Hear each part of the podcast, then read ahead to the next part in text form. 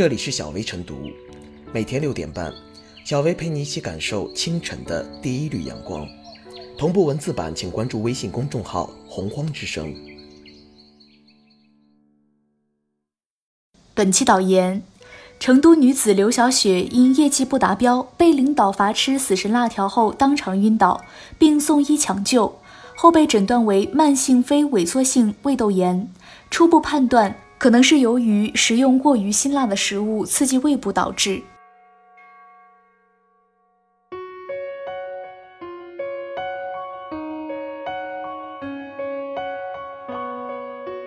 网红死神辣条到底是玩具还是食品？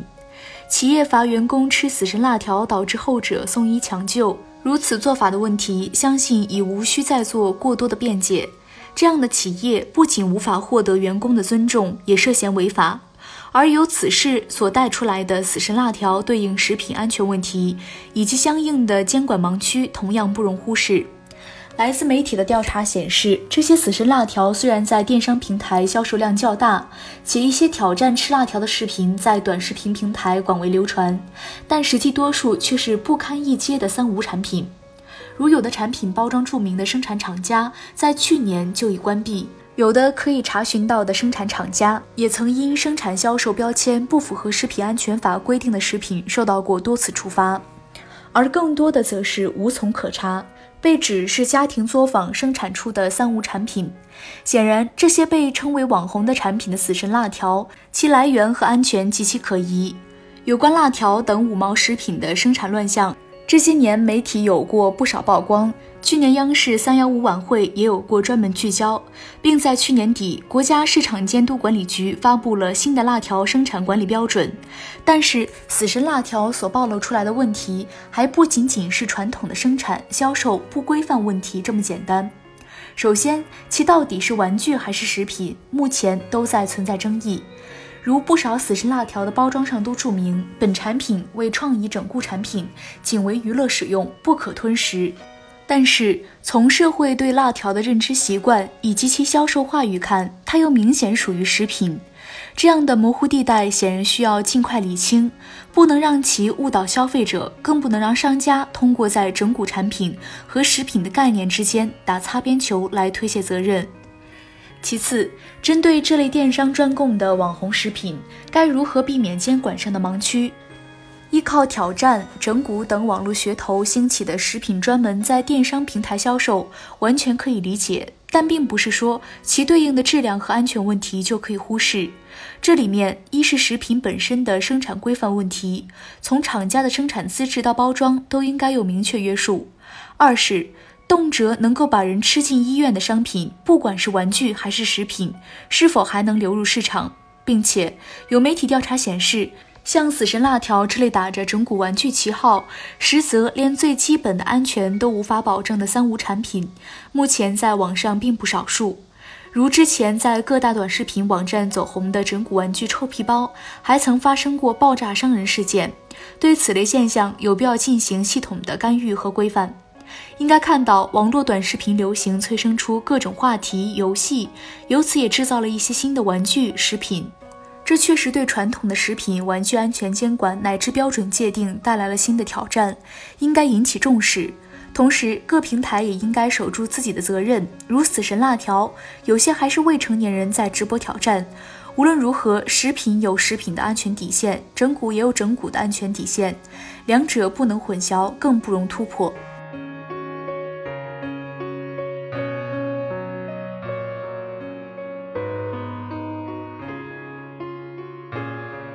让死神辣条彻底去见死神吧！死神辣条原本是热度颇高的网红产品，在短视频平台上相关话题的总播放量高达一点五亿亿次，而在电商平台上，商家的月销量动辄以千计。此次死神辣条致人晕倒后，受到的关注更高了。死神辣条的话题其实是没有多少讨论余地的，这样的害人产品不合法也不合乎人道，应该像禁毒那样坚决禁止生产、销售与食用。我们生产的物品一般来说是应该合法的、人道的，所谓人道，简言之，就是以爱护人的生命、关怀人的幸福、尊重人的权利、维护人的尊严、保障人的自由等为原则的人事或为人之道。一个物品如果践踏人的尊严、伤害人的身体健康与人身安全为目的，那这个物品就是不人道的。不人道的一般也不合法，这样的物品理所应当应该被严格禁止。所以，专门用来伤人的东西，在民用市场一般是不应该看到的。如果看到了，肯定是非法交易。所以，毒品、毒药、武器等，我们无法买到，买到了也不能用，用了出了事就会被查处并追究法律责任。虽然很多物品也伤人，但伤人一般是因为其具有副作用，或者是被误用，或者是被人故意改变功用导致的。比如治病的药有副作用，比如漏电伤人，比如菜刀、老鼠药被犯罪分子拿来行凶作恶等。但是药物、电、菜刀、老鼠药，它们被生产出来是为维护人的健康或者方便人的生活的，不是专门用来害人的。所以，即便是这些物品伤到了人，也不能说这些物品不人道。但死神辣条不同，死神辣条包装上明确标注是创意整蛊玩具，同时又注明是调味面食品，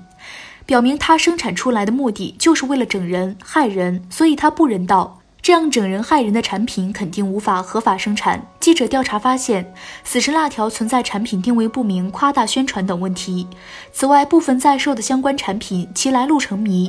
将不合法的、来路成谜的害人的产品推向市场，更让死神辣条的非人道本质昭然若揭。死神辣条害人已经是不可抵赖的事实。成都女子被罚吃死神辣条而当场晕倒并导致胃炎就是例子。还有电商平台死神辣条产品的评论区，不少买家表示食用后胃部有不适感，还有导致口腔发麻、呕吐或者被送进医院等反应，就更说明死神辣条伤人不是个案，而是较普遍存在的事实。刑法中有故意伤害罪。规定，无论是直接由本人实施，还是间接实施，亦无论是针对何种部位，采取什么样的方式，只要出于故意，能造成他人的人身健康伤害，即可构成故意伤害罪。领导故意迫使员工使用专门整人害人的死神辣条，造成员工身心受到伤害，此事件中的领导与死神辣条生产销售方要不要负法律责任，在法律上应该有探讨的空间。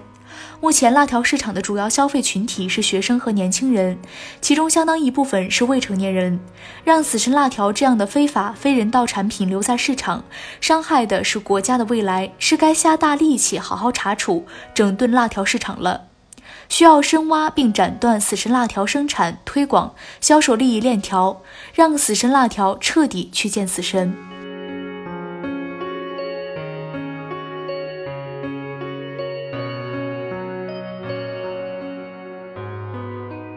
小微复言，典型的三无产品却在网上销售爆火。虽然商家也注明了整蛊专用，禁止吞吃，但最终还是让人吃住了院。企业用死神辣条惩罚员工，这种行为看似搞怪，实则荒唐。不仅要追究企业责任，更要对三无产品严厉打击。一方面要看到这类奇葩惩罚实际侵犯了劳动者的基本权利，这些企业不注重规范化管理，必须依法依规处理。另一方面，也要看到死神辣条的滞销来历不明，依靠电商自媒体在网络上走红，监管的空白使它流入市场，对消费者造成伤害。监管部门、电商平台必须以严格的监管和重罚，让这些害人的死神产品真正无法生存。作为消费者，也要谨慎选择正规厂家产品，切莫为寻求刺激付出不必要的代价。